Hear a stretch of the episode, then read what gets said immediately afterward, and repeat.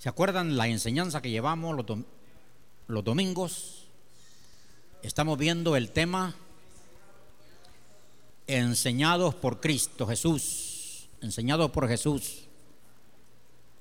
Creo que el Espíritu Santo me llevó a, a llevar esa enseñanza, porque hoy vamos a aprender todo lo que Jesús enseñó a sus seguidores años después, muchos años después, aquello que el Señor había enseñado a sus discípulos, se dio la necesidad en ellos que el Espíritu Santo los inspiró, les reveló a escribir todo lo que habían oído. No vamos a leer Efesios ya porque ya lo leímos dos veces, pero yo se los leo si quieren, si no se les quedó, para los que comienzan a oír esta enseñanza. Dice Efesios 4:20, Vamos aprendido así de Cristo. Si en verdad le habéis oído y habéis sido por él enseñados, conforme a la verdad que está en Jesús. Está diciendo Pablo a la iglesia de Éfeso. Cristo no les ha enseñado eso, les dijo. Porque estaban haciendo cosas que Cristo no, no se las había enseñado.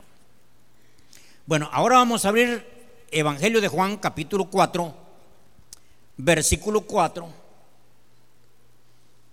les explicaba que Jesús nos enseñó con su vida, toda su vida fue una enseñanza. Abrió su boca, también enseñó. Dice aquí San Juan 4:4, y le era necesario pasar por Samaria. Vino pues a una ciudad de Samaria llamada Sicar, junto a la heredad que Jacob dio a su hijo José y estaba allí un pozo de Jacob. Entonces Jesús, cansado del camino, se sentó así junto al pozo. Era como la hora secta, era las 12 del día. Vino una mujer de Samaria a sacar agua y Jesús le dijo, dame de beber. Pues sus discípulos habían ido a la ciudad a comprar de comer. La mujer samaritana le dijo, ¿cómo tú, siendo judío, me pides a mí de beber, que soy mujer samaritana, porque judíos y samaritanos no se tratan entre sí.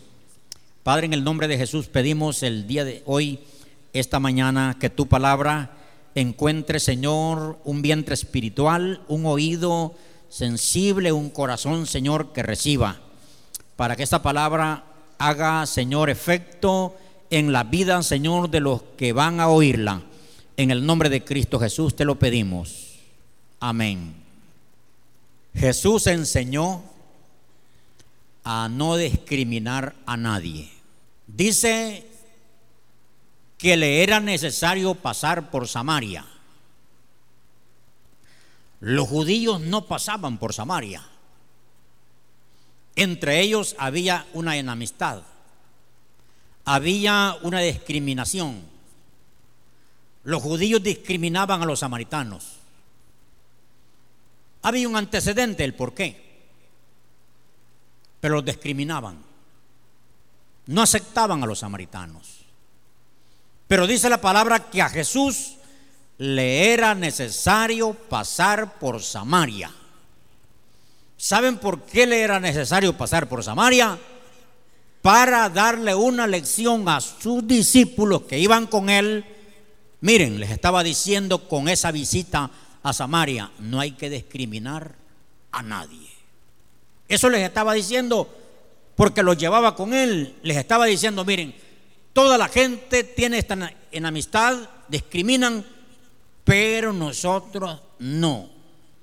Vamos, los llevó a Samaria. Y se sentó junto al pozo a mediodía, una mujer que venía a esa hora a Jacaragua, debido a su conducta moral, buscaba a esa hora, porque las mujeres venían más de mañana o bien tarde a llevar agua. A esa hora no llegaban. Entonces ella, para que como tenía en amistades en el pueblo, ella llegaba a las 12. Era discriminada por la sociedad, por su conducta, ¿verdad? Y, Jesús está ahí. Y Jesús empieza a hablar con ella. Y, la, y ella expresa el sentir de los samaritanos y de los judíos. Les dice, judíos y samaritanos les dice, no se tratan. Y tú siendo judío, ¿me estás pidiendo a mí de beber? Entonces había inamistad, había discriminación. Pero Jesús no la discrimina, aún por su condición moral. Por eso Jesús dice la palabra que le llamaron amigo de pecadores. Porque los fariseos, los saduceos, los escribas y los celotes no se sentaban con pecadores. Para ellos sentían que sentarse con un pecador se contagiaban. Entonces por eso no se reunían con pecadores. Y mi Cristo, nuestro Señor y Salvador, a quien amamos y a quien servimos, se sentó con los pecadores, habló con los pecadores, los aceptó. Esta es la diferencia. Nosotros, porque hay, hay, hay iglesias, dice entre comillas, evangélicas que discriminan a los pecadores. Y si es así, yo no hubiera tenido oportunidad de llegar a una iglesia. Porque los religiosos quieren que el que llegue allí ya sea santo. Mi concepto es que las iglesias están en la tierra para que se congreguen solo santos. No, los pecadores para que sean perdonados y sean salvos. Había una iglesia que allá en la entrada decía solo para santos. Dice el pastor que tenía 150 miembros. La iglesia ya tenía 80 años, solo para santos. Aquel anciano pastor murió y el concilio mandó otro, porque antes no ponían de allí mismo. No sé por qué era la, esa metodología, pero mandaban otro, no de allí. Y cuando el pastor entró, vio aquel, aquel rótulo que decía, solo para santos. Y dice que él empezó a orar, a orar, Señor, trae un avivamiento aquí, porque la iglesia solo se llenaba de ancianos, puros ancianos y ancianas. No habían jóvenes, porque los jóvenes eran pecadores.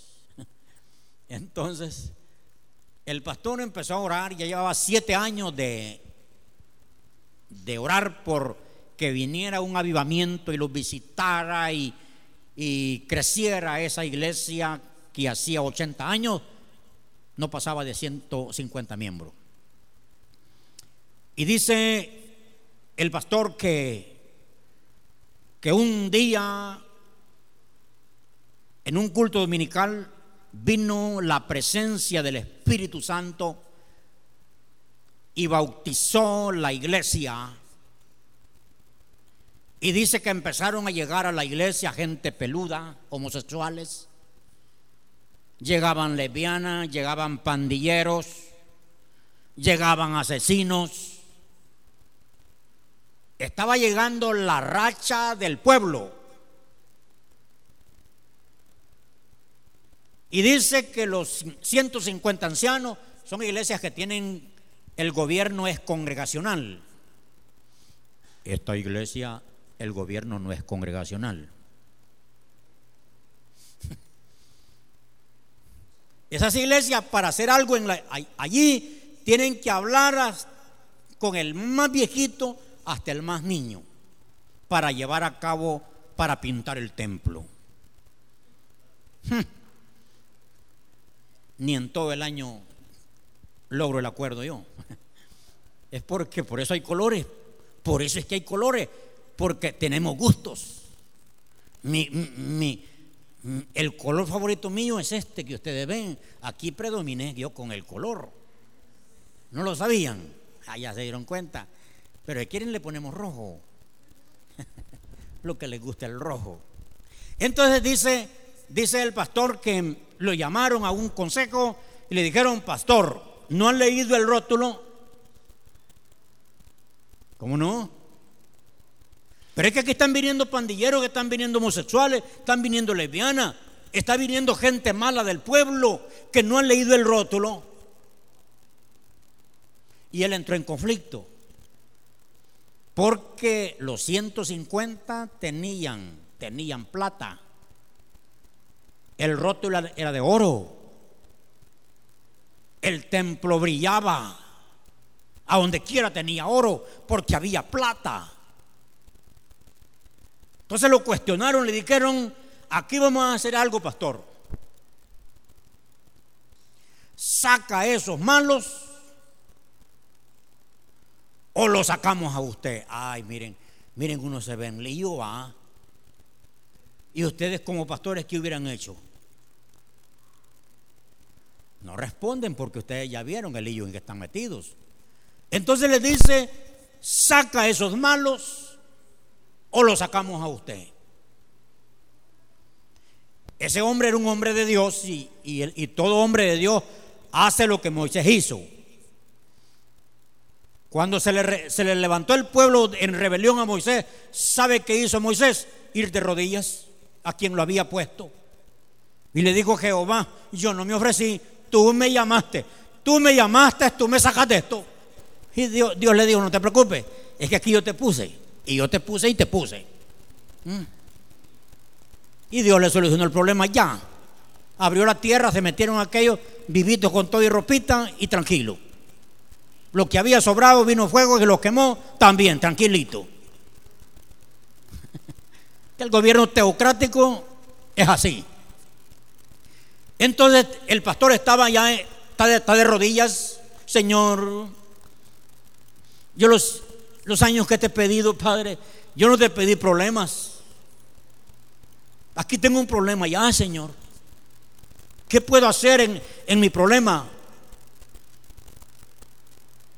Y dice que en la noche, después de orar, se durmió el pastor y él dice que soñó que entró en un cuarto y cuando abrió el cuarto, cuando uno entra en un cuarto oscuro, lo que hace es encender la luz. Y cuando él encendió la luz, corrieron ratas, corrieron grillos, cucarachas, volaron murciélagos. Y dice el pastor, Señor, ¿qué es eso? ¿Qué es esto que yo he visto? Entonces el Señor le dijo, cuando se enciende la luz, se ve lo que hay adentro.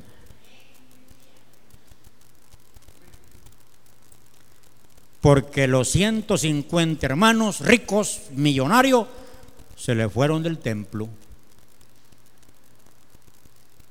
Se fue el dinero, arrancaron las letras de oro y todo lo de oro.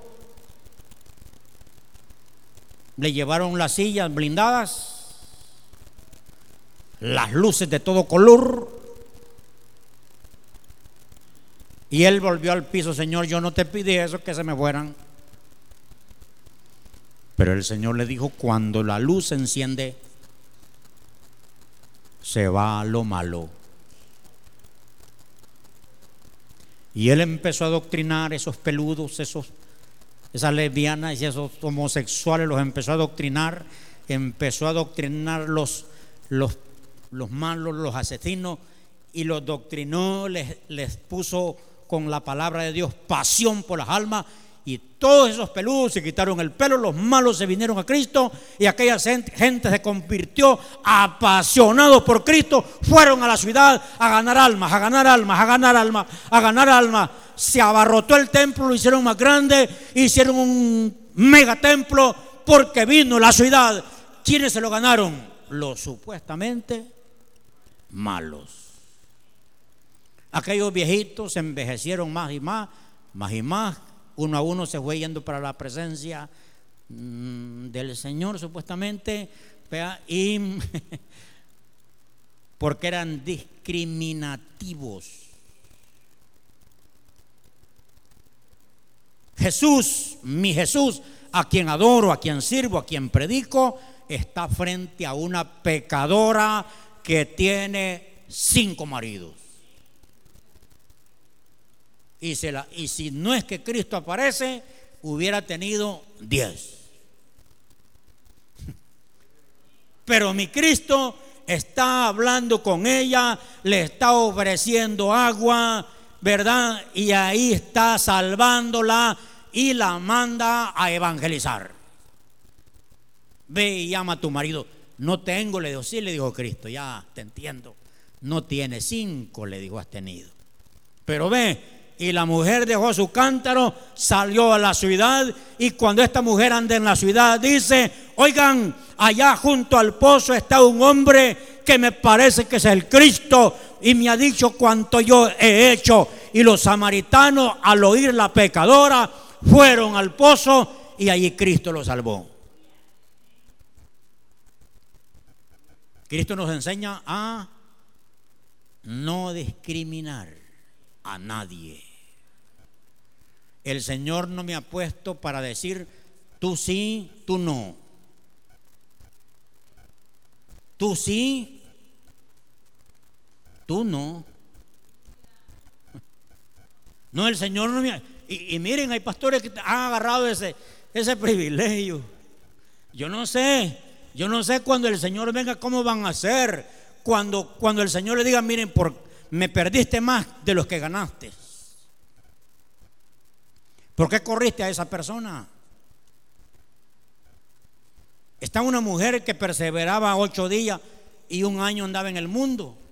Venía eh, agobiada de su problema, venía otra vez de rodillas y levantaba su mano, el pastor ponía mano y ya por último estaba hastiado el pastor. No, yo por esta vieja ya no oro.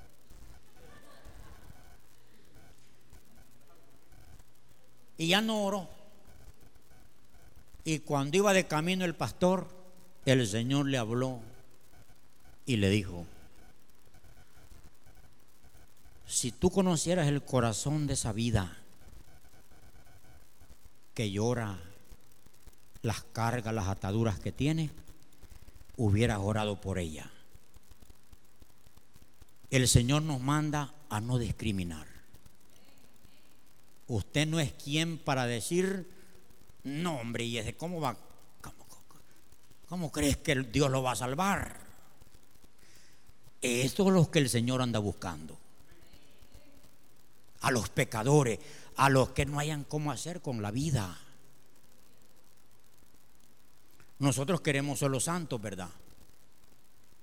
Ah, no, si es que pastorear una iglesia santa ya no ocupan pastor. ¿Para qué? Si no, hay, no hallaría que predicarle santos. No hallaría que predicarle yo. El domingo solo vendríamos a cantar, a cantar y a cantar y nos vamos. ¿Por qué? Yo ¿Y para qué le voy a predicar? Santos.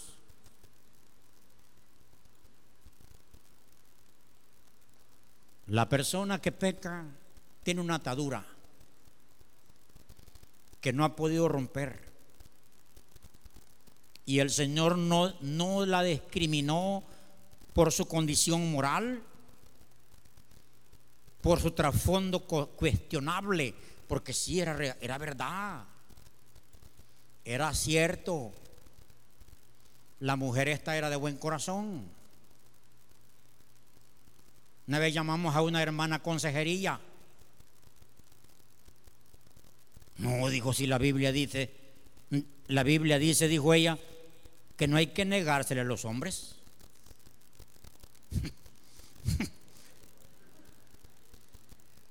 Y es cierto, es no de la Biblia, pero es a su esposo. Es a su esposo. Ella interpretaba de esa manera. No tenemos que discriminar a las personas por su estado financiero. Eso lo explica Santiago. Dice que si entra a la congregación uno con anillo de oro y todo con ropa espléndida, ¿verdad? Y, les, y, y está atrás, no le decimos, no, tú tienes que estar adelante. Y un pobrecito que está adelante le decimos, mire, fíjese que la silla en la que está usted sentado es de aquel de anillo de oro. No tenemos que discriminar a nadie porque sea pobre. Hay iglesias así. Aquí espero que no, no se les vaya a meter ese mal espíritu. Miren, hay iglesias que un pastor, los miembros lo cuestionaron y le dijeron, no nos sentimos bien estar con la sirvienta en el mismo culto. Es que miren, hay gente, hay gente religiosa mala. Pero no, queremos que usted, el culto de la tarde sea para pobres y el culto de la mañana que sea para ricos. Y como nosotros somos los que, los de buen testimonio,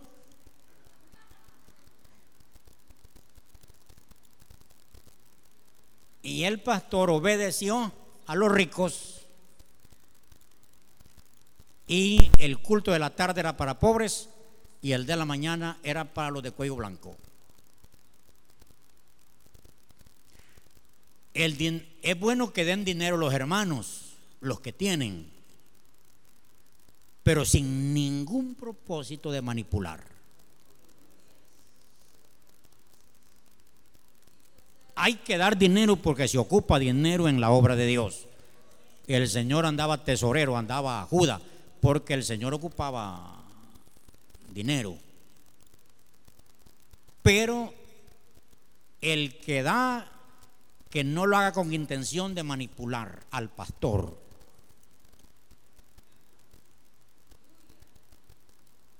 Que una vez un empresario me dijo, yo aquí soy, me dijo.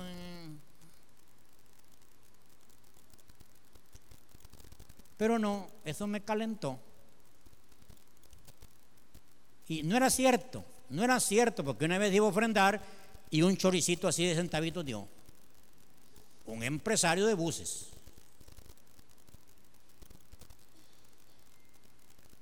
Y si ese se fue y no lo lloré, porque el dueño del oro y de la plata y quien sostiene las iglesias no se, no se llamaba ese Señor, se llama Jehová Dios de los ejércitos.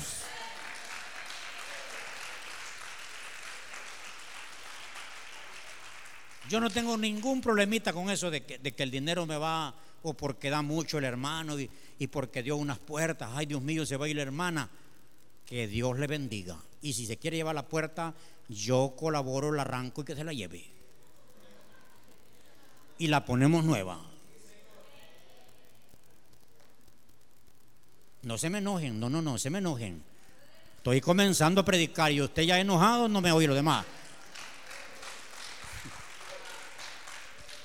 No vamos a discriminar al pobre. Ni el pobre no discrimine al que tiene.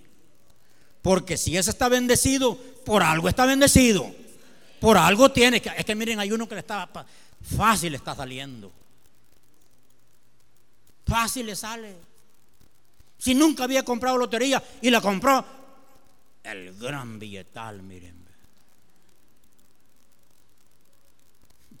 Y hay unos que han pasado toda la vida comprando y nada, ni terminaciones sacan.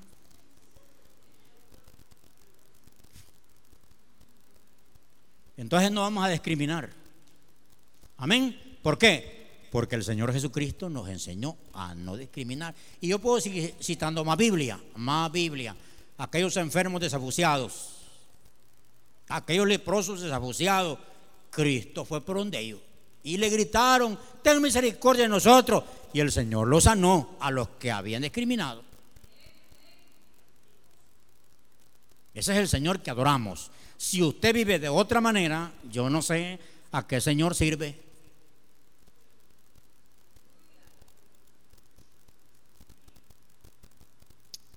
Seguimos con la enseñanza. Ese es el punto número 11. Yo llevo secuencia. El Señor enseñó a cómo debemos de mantener el templo, la casa de oración. Jesús llegó al templo dos veces. Y en los dos veces limpió el templo porque la primera vez que llegó estaban los cambistas, tenían dinero porque la gente traía los corderos para los sacrificios en el templo y para no traer el, cordero lo compraban ahí y los negociantes para habían puesto animales dentro del templo para el sacrificio. Eran los sagrados, pero entonces como había venían de varias partes, había un mini banco para cambiar dinero. Ahí habían palominas, palominos y dice la palabra que el Señor hizo un azote y sacó los animales del templo, le dio vuelta a las mesas, los cambistas, y dice que cuando Cristo estaba dentro en el templo no permitía a nadie que anduviera, que cruzara de lugar en lugar. Porque él llegó a limpiar el templo porque le estaban dando mal uso. Él dijo, esta casa, casa de oración, es llamada, y vosotros le dijo, la habéis hecho cueva de... ¿De qué? De ladrones. Asegúrese que usted, de que usted no es ladrón. Porque si usted es ladrón, este templo es cueva de, de ladrones qué duro va a siente esto, pero ¿cómo, lo, ¿cómo voy a evadir esto yo? Sí. Entonces, el Señor limpió el templo. Lo dejó limpio. Y dice la palabra que cuando ya el templo estaba limpio, empezaron a venir enfermos, los ciegos, los cojos, los bueno, todos los enfermos. Y dice que los jóvenes los jóvenes decían, oh sana, bendito el que viene en el Señor, en el nombre del Señor. Y dice que los jóvenes cantaban con mucho júbilo. Y los fariseos le dijeron a Cristo que callara a esos jóvenes. Es que con el templo limpio estaban ya celebrando. Antes estaba lleno de qué? De animales. De animales y de cambistas. Como Cristo no permanecía en un lugar, sino que se movía a otro lugar. Los que administraban el templo solo esperaron que Cristo diera la vuelta allá. Y le dijeron a aquellos, hey, ya se fue. Hey, ya se fue. Traigan otra vez los animales. Fueron a buscar los animales y los trajeron, le compusieron otra vez las mesas y se volvieron a colocar como estaban. Más tarde Cristo volvió a Jerusalén y dijo, voy a ver el templo que limpié. Está idénticamente como era, como, como lo encontró otra vez. Hizo también otra vez y lo volvió a limpiar. Voy a hablar de, de cómo el Señor quiere el templo este. Primero voy a hablar de este, de esto físico, de esta casa de oración. Tengamos cuidado hacer la cueva de ladrones. Yo leyendo la historia de cómo llenaron los templos católicos de ídolos, casi que no fueron los sacerdotes. ¿Sabe quiénes fueron? los miembros. Y como volviendo a lo de a, esta a esto de buen testimonio, llegaba la familia de don, ¿cómo se llama ese de la película de Cantinfla, del que manda en el barrio y manda en el templo? Margarito se llama.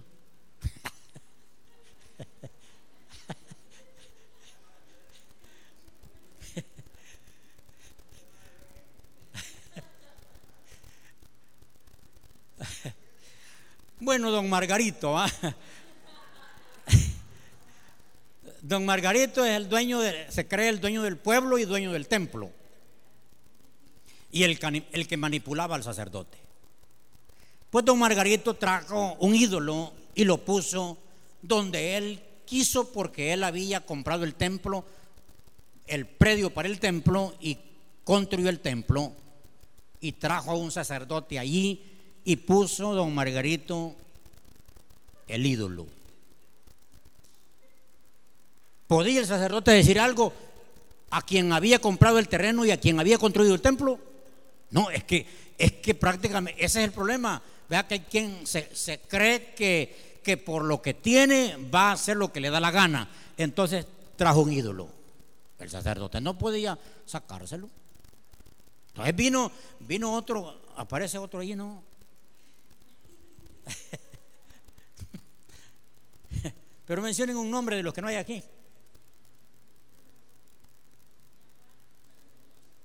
Tú también ves la... ¿No?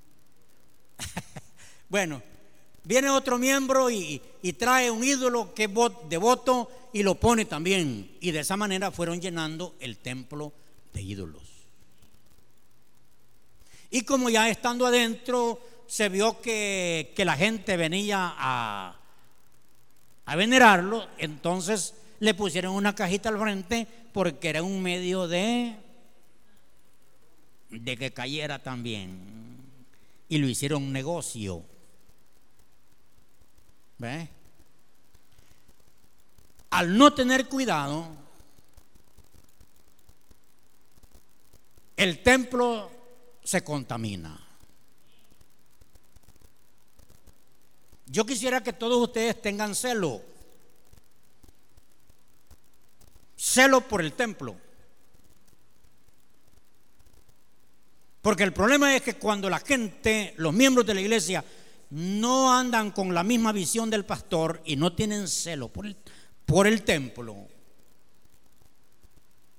me meten aquí los payasos y los, mariachis y, todo, y al rato van a querer bailar y, si yo les digo, no, y, no fui yo el que di, pues,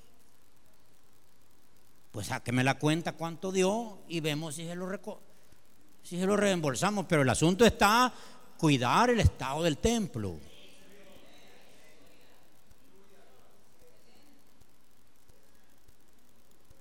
Pongamos que Dios nos ponga celo por el templo, de que no se convierta en otra cosa para el cual fue destinado. Ay, yo con mi esposa, con ella es que hablo más. y ahí me está viendo y quizás decir no tanto.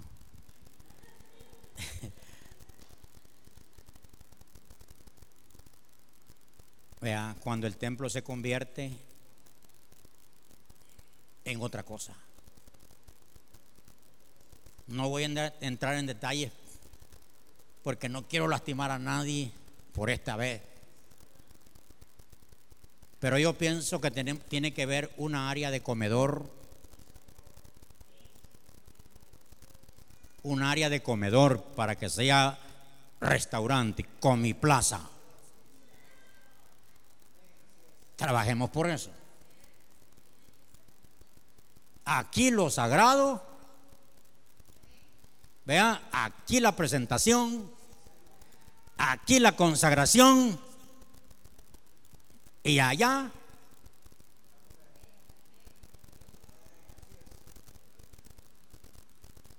Pero espero que ustedes tengan celo por la casa, hablando por esta. Cuando el Señor limpió el templo, también está dando a entender, ¿qué dice la Biblia que somos nosotros? Templo y morada del Espíritu Santo. Entonces, ¿cómo quiere el Señor este templo? Limpio. Limpio. El templo y la catedral también, dijo alguien, o el megatemplo. Pero lo quiere limpio. Que no sea cueva de de ladrones.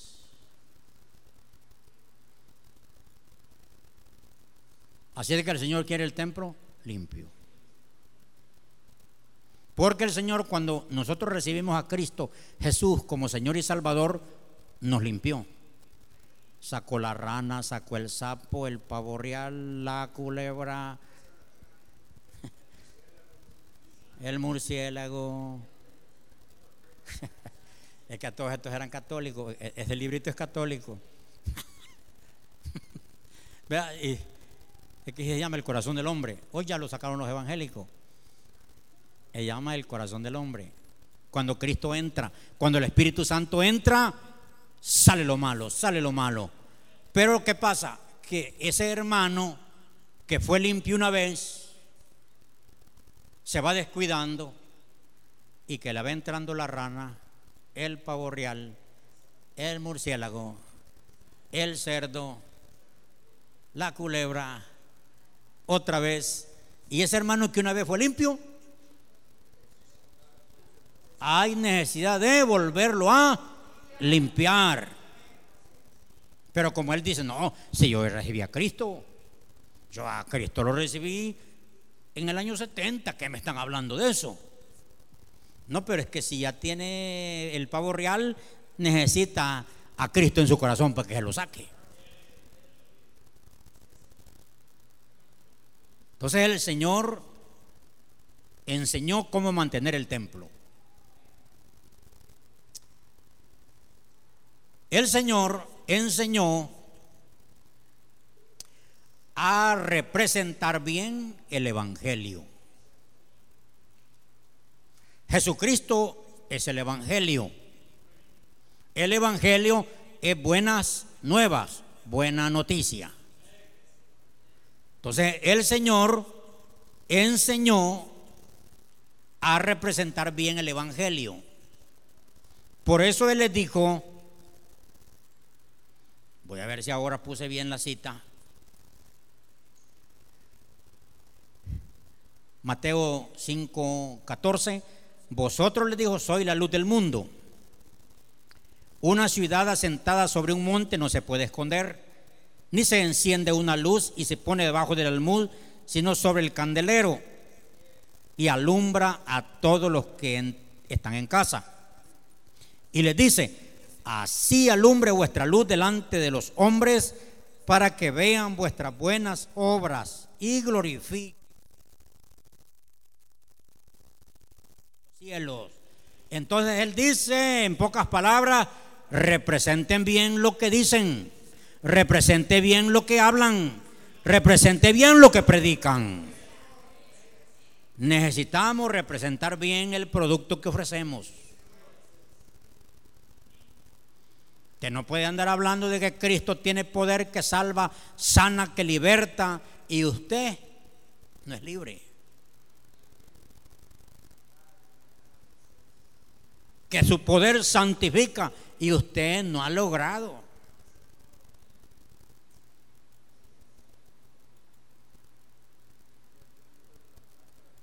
Juancito estaba presentando su producto el día, un día, el viernes. Un producto que él presenta que es bueno para bajar de peso. Y el muchacho a quien él le estaba presentando le llamó la atención porque él representa que ha bajado de peso.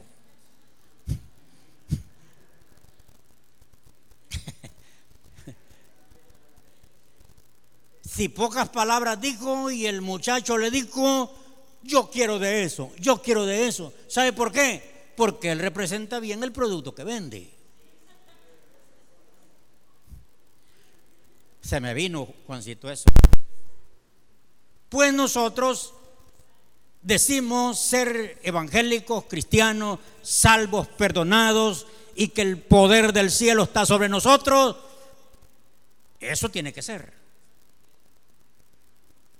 Pero si, si hablo de la luz y yo estoy en, en la tiniebla, lo que yo les decía hoy luego, hay impíos que están subiendo cultos de iglesia. Y hay iglesia, hermanos, que están subiendo a redes sociales asuntos del mundo. Entonces tenemos a un mundo confundido. Tenemos a un mundo confundido que, no, no, sabe, porque como el mundo es mundo, no han estado en una iglesia, pero cuando ellos saben que fulano es cristiano, hijo de Dios, que va a una iglesia, que tiene Biblia, que hace culto en su casa, y lo ven subiendo del carnaval mm, que hubo en el barrio Las Flores y, aquí en la Unión, pues la gente dice, acaba de subir el culto de su iglesia. Que hay muchos que le comparten este culto.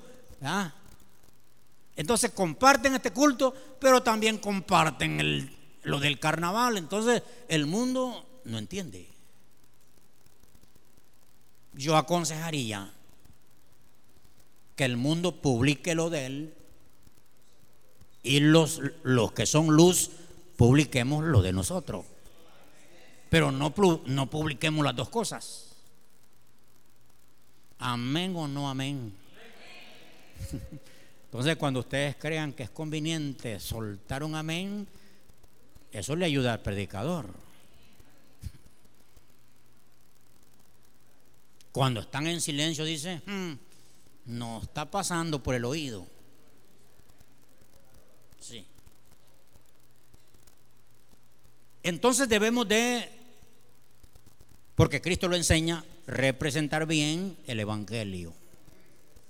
Porque fíjense de que la gente no es que no quiera oír el Evangelio. ¿Cómo no? La gente quiere oír el Evangelio. Porque el Evangelio es buena noticia. La gente lo que no quiere oír es de los evangélicos. Eso no quiere oír la gente. Lo de los evangélicos. El evangelio sí. Porque la gente tiene malas experiencias con algunos evangélicos. Aquí no digan amén.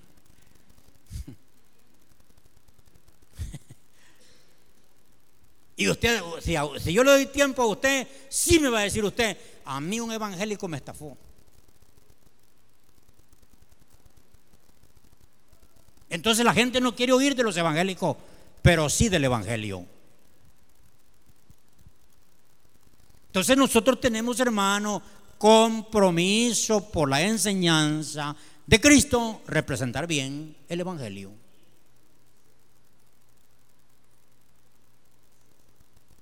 Y esto va a ir aumentando más fuerte porque yo comencé de lo suave para lo más, porque que aprendemos, aprendemos del Señor. El Señor Jesucristo enseñó a sus discípulos el amor al prójimo. Lucas 10, 19.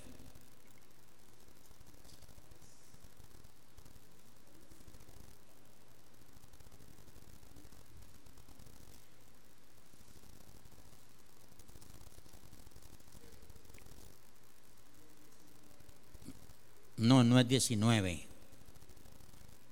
Voy a leerles del 27.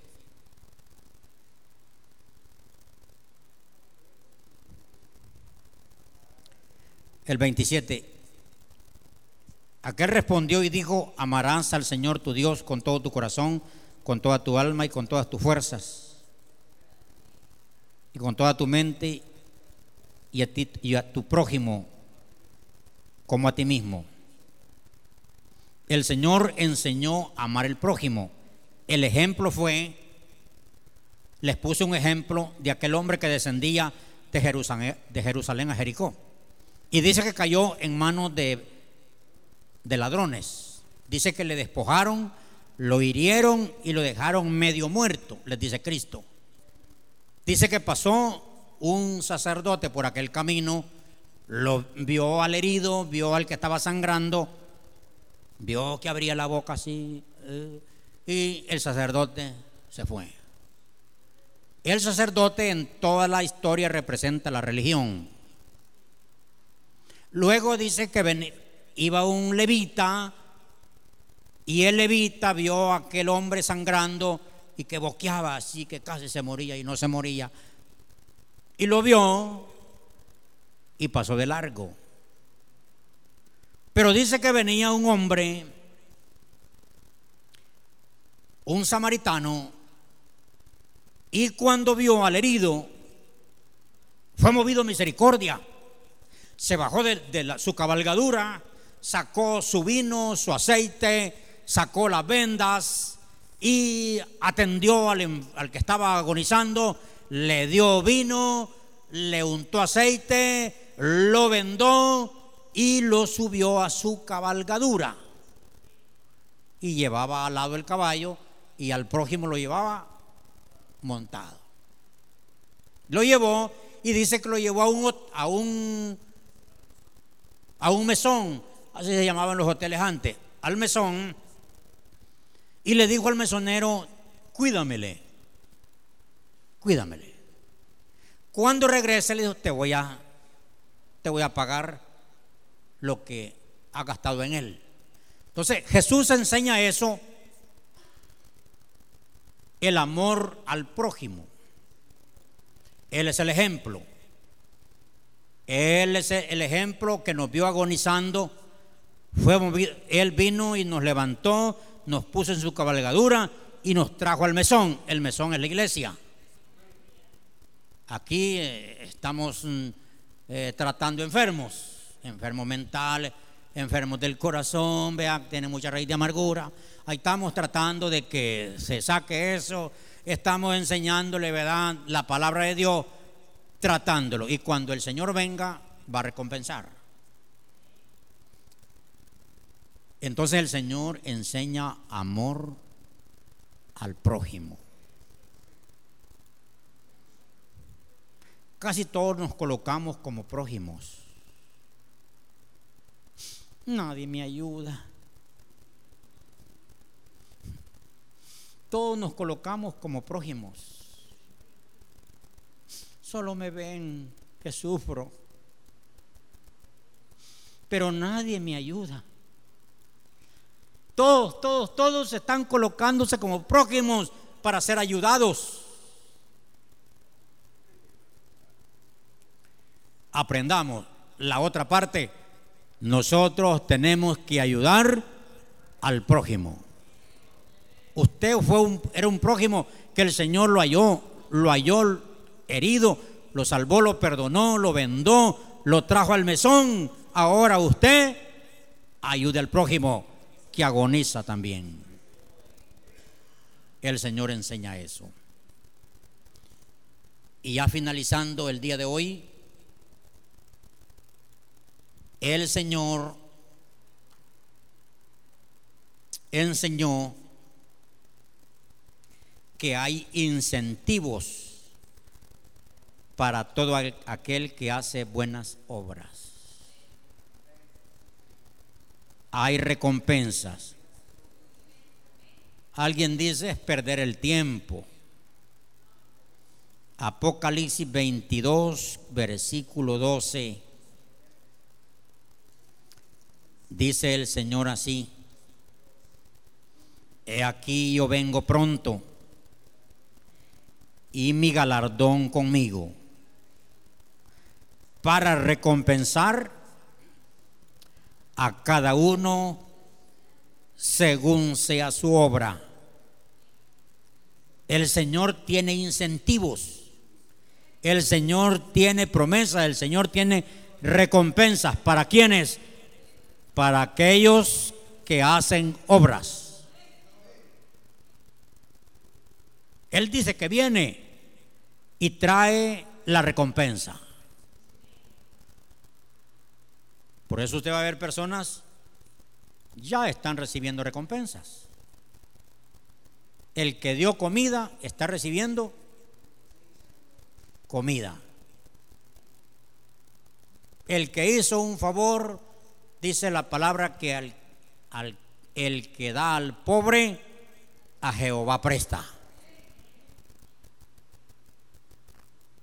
Hay quien ya está recibiendo en vida recompensas. La recompensa mayor la trae Cristo cuando Él venga. Entonces Él enseña que no es, no es así echar a perder lo que estamos haciendo. Su tiempo tiene recompensa. Su dedicación, su trabajo en el reino tiene recompensa. Su ofrenda, su diezmo tiene recompensa.